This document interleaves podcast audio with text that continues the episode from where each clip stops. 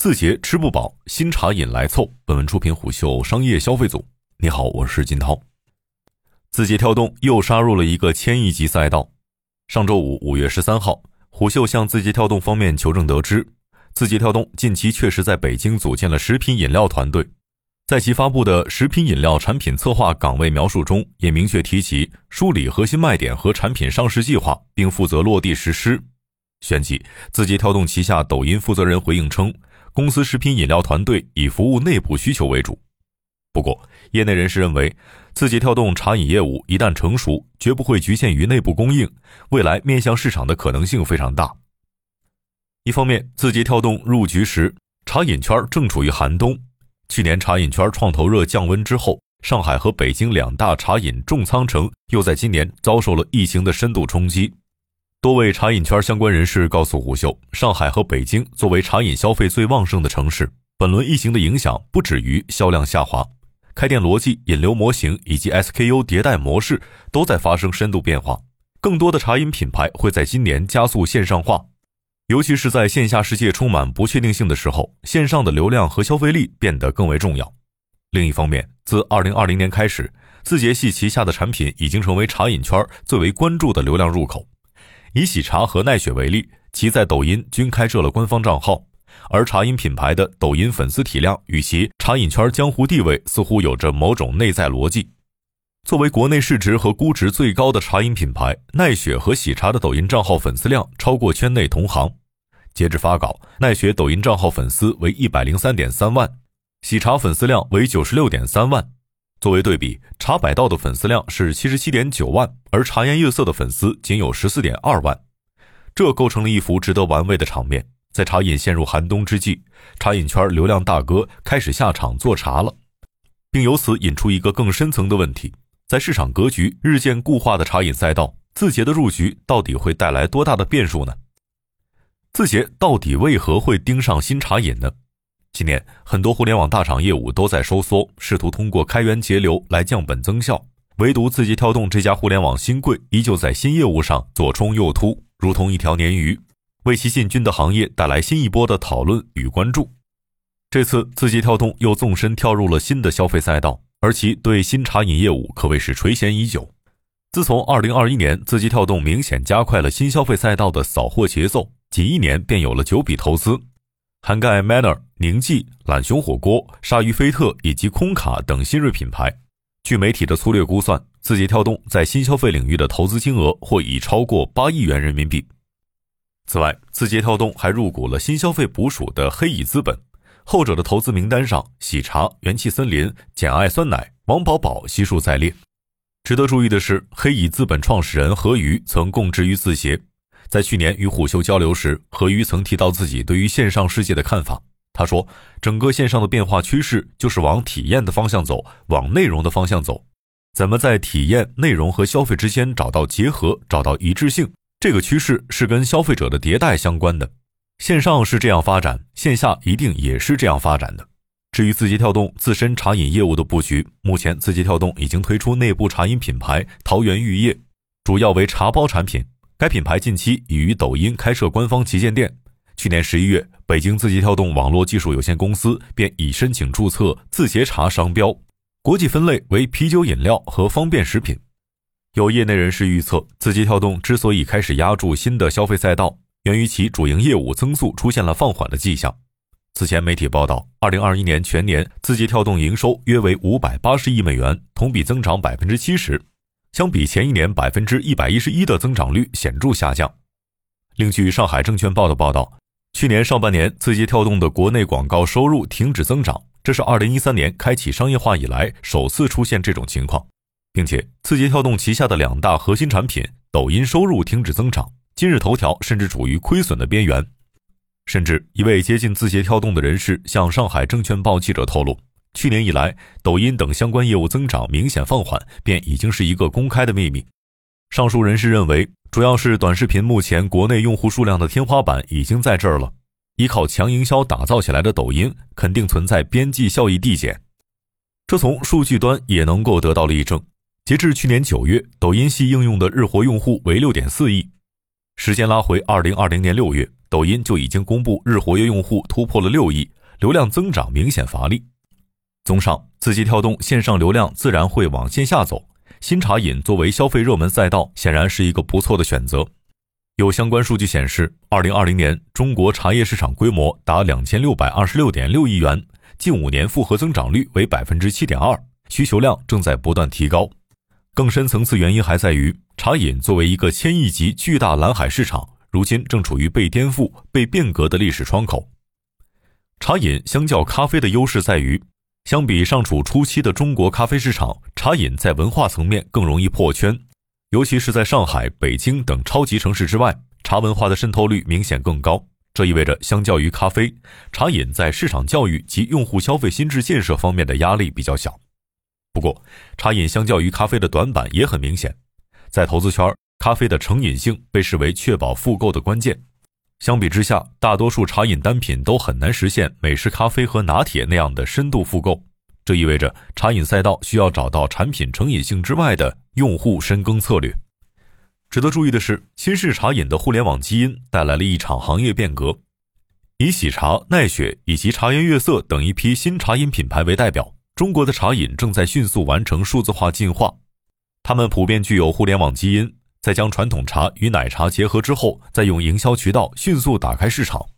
一定程度上将原料生产以及渠道变得标准化、规模化。极大激活了这一市场需求，投资互联网的热钱自然也涌到了新茶饮赛道。以线下开店数为例，据2021新茶饮研究报告显示，2019年年底，我国饮品店门店数约为42.7万家，到了2020年年底，这个数量达到了59.6万家，其中新茶饮类门店占比最高，达到了65.5%。这股浪潮不仅将奈雪捧上市。喜茶和乐乐茶等品牌也都传出过 IPO 的消息。梳理上半年以来字节跳动频频出击的消费业务，可以看出，从前段时间字节跳动传出做酒水业务和香水业务，到现在传出搭建新茶饮团队，这之间并非没有共性。一位关注消费赛道的投资人认为，字节跳动新业务的扩张，表面看似乎毫无章法，实际上这些消费标的之间有底层逻辑关联，说明字节跳动始终在拥抱年轻人。新业务与基本盘用户的契合度都比较高。二零二零新式茶饮白皮书中提到，预计到二零二零年底，国内新式茶饮消费者规模将突破三点四亿人，近七成是九零后及零零后。另外，这一批年轻人作为茶饮新锐企业的核心受众群体，与抖音或是西瓜视频的用户重合度非常高。据麦肯锡二零二零年中国消费者调查报告显示。调查样本中，二线及以下城市年轻购物达人仅占受访者的百分之二十五，却为当年消费支出增长贡献了近百分之六十。年轻人正在成为消费市场的新的主力军。上述投资人还进一步补充道：，一些人认为，像字节这样的互联网公司的优势始终在于线上生意，去做线下实体大概率是虚晃一枪，无非是为了撑估值或者是提高用户渗透。其实，在新消费赛道，轻度酒、气味香水和新茶饮在一定意义上变成了一种生活方式、一种潮流，有很强的消费认同感，可以说是当下年轻人的社交货币和消费审美。而且，奶茶商业模式已经成熟，这种轻资产、高利润的生意模式出圈越来越依赖爆款。随着各个品牌之间上新款节奏越来越快，喜茶、奈雪、茶颜悦色投入在抖音和小红书上的营销推广费用也会越来越多。而抖音在巨大的流量、算法推荐以及商业效率加持下，显然比这些茶饮新势力占据优势。不过，到了二零二二年，新茶饮赛道正在加速内卷。一些业内人士认为，疫情叠加行业增速放缓，整个新茶饮赛道正在进入存量竞争的时代。这倒逼头部玩家跨界竞争，并开始在业务上互相渗透。比如，元气森林开始做啤酒、奶茶等产品。瑞幸咖啡则推出了有别于咖啡的周边和茶饮料等新产品。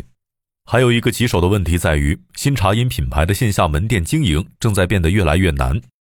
受累于疫情和几度停滞的航运，去年以来，原料、人力和租金成本不断攀升。星巴克、一点点以及茶颜悦色、瑞幸咖啡等品牌纷纷宣布上调产品价格。甚至随着茶饮赛道人工成本飙涨，喜茶、奈雪、乐乐茶等频频传出关店、降薪、裁员的新闻。如此环境下，字节跳动想打造自己的茶饮品牌，运营成本只会居高不下。况且，茶饮高度依赖物流、冷链等服务设施的搭建，品牌之间的竞争会越发向产品和供应链端集中，而这两个层面上，字节跳动并不占优势。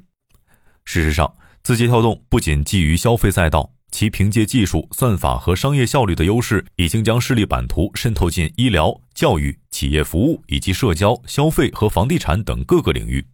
而且，其对新业务的扩张多是基于业务和技术的协同和补充，并迅速将外部资源嫁接到自身业务体系，以闪电战的方式在细分赛道的军备竞赛中达成数据反超。这亦是字节系过去在产品端总能大力出奇迹的逻辑之一。